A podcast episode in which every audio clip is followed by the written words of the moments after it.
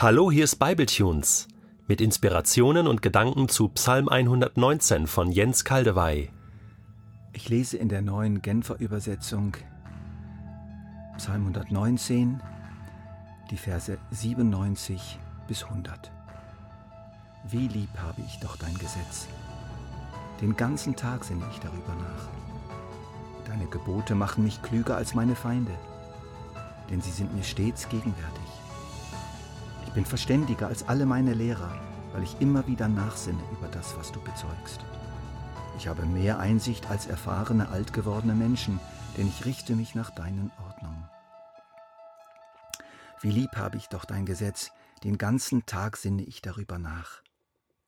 Da habe ich so ganz tief empfunden, also da kann ich nicht mithalten. Also da bin ich noch weit weg. Wer von uns macht das schon, kann das schon? Den ganzen Tag über das Gesetz nachsinnen, es immer lieb zu haben. Wie soll man so etwas sprechen oder gar beten, ohne zu heucheln? Ich schlage euch drei Möglichkeiten vor, die man allerdings nicht scharf voneinander abgrenzen kann, sondern sogar ganz gut kombinieren kann. Die erste Möglichkeit besteht darin, dieses den ganzen Tag Nachsinnen nicht zu verstehen als ein gedankenmäßiges, bewusstes Reflektieren im Sinne von ich denke an nichts mehr anderes als die Gebote, ich bin total bewusstseinsmäßig fokussiert auf die Gebote, sondern dass wir hier Sinn als Gesinnung verstehen, als Grundhaltung. Und das hat auch eine sprachliche Berechtigung.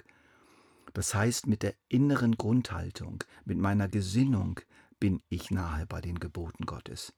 Mein Herz überlegt, mir unbewusst, wie ich Gott gehorchen kann, und liest die Gebote Gottes, die an der Wand hängen in meinem Herzen.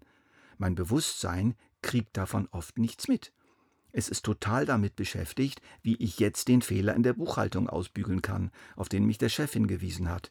In einem äußerst rüden und abschätzigen Ton übrigens, obwohl es doch ein recht kleiner Fehler war. Aber ich werde gesteuert.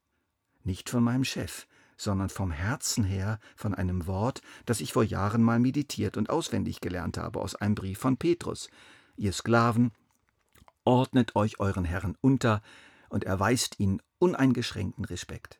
Nicht nur den Guten und Freundlichen, sondern auch denen, die sich niederträchtig verhalten. Es verdient nämlich Anerkennung, wenn jemand, der, wenn jemand, der zu Unrecht leidet, sein Leiden geduldig erträgt, weil er entschlossen ist, Gott treu zu bleiben. Vielleicht fällt mir dieses Wort da im Geschäft gar nicht ein, und doch steuert es mich. Und so bleibe ich heute länger im Geschäft, mache meinen Fehler gut, vergebe meinem Chef, bleibe ihm gegenüber respektvoll und segne ihn.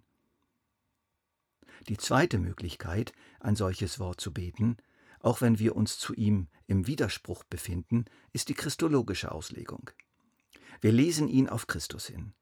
Wir erkennen, wer hier eigentlich spricht, Jesus Christus selbst. Er hat dieses Wort erfüllt. Er hat es gelebt. Bei ihm war das wirklich hundertprozentig wahr. Wir hängen uns nun an diesen Jesus an. Wir verbinden uns mit ihm. Seine Gerechtigkeit lassen wir unsere Gerechtigkeit sein. Herr Jesus, du bist dieses Wort. Du hältst es vollkommen. Für mich und in mir und mit mir. Danke. Die dritte Möglichkeit des Umgangs mit diesem Wort ist, dass wir es als Weg verstehen, den wir gehen wollen. Zu einem Ziel, das wir noch nicht erreicht haben, aber wir machen uns schon mal auf den Weg. So zu sein, wie es hier steht, ist mein Ziel. Ich bin noch nicht dort, aber ich möchte dorthin unterwegs sein. Ich lasse mich inspirieren von diesem Wort. Ich lasse mich in eine Richtung ziehen. Und das wertet Gott als echten Gehorsam. Gehorsam ist nicht Vollkommenheit. Gehorsam ist unterwegs sein zur Vollkommenheit. Das sind drei gute Möglichkeiten, Bibelverse zu beten, bei denen mein Leben, so wie es jetzt ist, eigentlich nicht mithalten kann. Erstens, wir machen uns mit ihnen eins, was unsere innere Gesinnung und Bereitschaft angeht, auch wenn es mit der Praxis noch hadert. Wir verstehen sie als eine Äußerung von Jesus selbst, an den wir uns anhängen, als den, der vollkommen gehorsam ist für uns und in uns und mit uns, und der auch für unsere Unfähigkeit, Gott völlig zu genügen, gestorben ist. Und wir können diese Worte als einen Lockruf hören. Begib dich auf diesen Weg. Ja, das Ziel ist noch weit, aber fange an zu laufen, tapfer und in kleinen Schritten. In den folgenden drei Versen geht es um etwas ganz Schönes, um eine schöne Wahrheit, Gehorsam macht klug. Deine Gebote machen mich klüger als meine Feinde, denn sie sind mir stets gegenwärtig. Jesus erzählte den Leuten die Geschichte eines Mannes, der es ganz schlau anfangen wollte. Er hatte mehrere große Ernten eingebracht und überlegte sich jetzt, was er damit machen sollte. Dann kam er auf eine kluge Idee, vermeintlich kluge Idee. Ich baue größere Scheunen, damit ich größere Vorräte sammeln kann und auf lange Zeit gesichert bin. Keine schlechte Idee, oder? Wie hat Gott das beurteilt? Seine Antwort? Du törichter Mensch. Noch in dieser Nacht wird dein Leben von dir zurückgefordert werden. Wem wird dann das gehören, was du dir angehäuft hast? Es gibt eine materielle Klugheit, die viel erreicht. Und doch ist es Dummheit, weil sie viel zu kurzfristig denkt.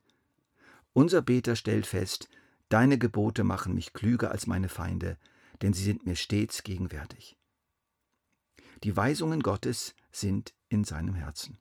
Sie fallen ihm immer wieder ein, Ihm steht vor Augen beständig, was eigentlich wesentlich ist, worauf es wirklich ankommt, nicht auf unseren materiellen Reichtum und unsere satte Sicherheit, sondern auf eine Beziehung zu Gott, die alle Krisen überdauert, auch die Krise des Todes. Und die Gebote Gottes sind eine wunderbare Möglichkeit, diese Beziehung zu gestalten und am Leben zu erhalten. Sein Feind hat Tonnen von Korn, die er zurücklassen muss, zum Zeitpunkt seines Todes. Er hat das Gold der Gebote Gottes in seinem Herzen. Dieses Gold bleibt und verwandelt sich in das strahlende Angesicht dessen, der ihm diese Gebote ins Herz geschrieben hat. Und so geht's weiter. Ich bin verständiger als alle meine Lehrer, weil ich immer wieder nachsinne über das, was du bezeugst. Eine gute Nachricht für alle, die von euch, für alle die von euch, die gelitten haben in der Schule, weil sie so dumm waren und der Lehrer so schlau und sie das auch hat fühlen lassen. Eine gute Nachricht auch für alle von euch, die sich so minderwertig vorkommen gegenüber denen, die so viel wissen, auch biblisch und theologisch und so bewandert sind und dann auch noch so gut darüber reden können. Es ist sehr gut möglich, dass Gott gerade über dich denkt, ey, also der Kerl ist verständiger als seine Lehrer, der hat's begriffen, ein schlauer Bursche, weil er das, was er von mir weiß, auch wirklich bedenkt auch wirklich ernst nimmt und echt darauf reagiert. Ich selber bin ja ein Lehrer des Wortes. Ich habe viel geforscht und viel gelernt, aber ich bin sicher, dass es viele gibt, die weniger wissen als ich und doch klüger sind. Weil ihnen das, was sie wissen, wichtiger ist als mir und weil sie es besser umsetzen. Sehr gut möglich, dass mich im neuen Jerusalem der eine oder andere von ihnen belehren wird. Jesus sagt ja, die Letzten werden die Ersten sein und die Ersten werden die Letzten sein. Wir können das ummünzen auf unseren Vers hier. Die Schüler werden die Lehrer sein und die Lehrer die Schüler. Diese Gedanken werden nochmals weiter gesponnen im nächsten Vers. Ich habe mehr Einsicht als erfahrene, alt gewordene Menschen, denn ich richte mich nach dein Ordnung. Das heißt doch nichts anderes als, dass sich Einfügen eines jungen Menschen in die Ordnung Gottes ist besser, nachhaltiger, fruchtbarer als die Gewitztheit oder Abgeklärtheit eines lebenserfahrenen alten Menschen, der viel gesehen und gehört hat, aber nur diese Welt hat und keine andere. Er kennt Gott nicht. Das soll mich persönlich aber nicht daran hindern, danach zu streben, beides zu haben. Die Weisheit des Gehorsams und die Weisheit des Alters.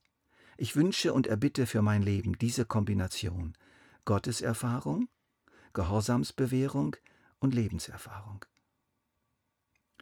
Ich fasse die Haupteinsicht dieser drei Verse unserer Strophe jetzt mal zusammen. Die Verbindung einer intellektuellen Kenntnis der Gebote Gottes und ihrer Verinnerlichung, dem liebenden häufigen Denken daran im Herzen, aus dem ganz natürlich Gehorsam folgt, das ist wahre Klugheit. Was für reichhaltige Verse.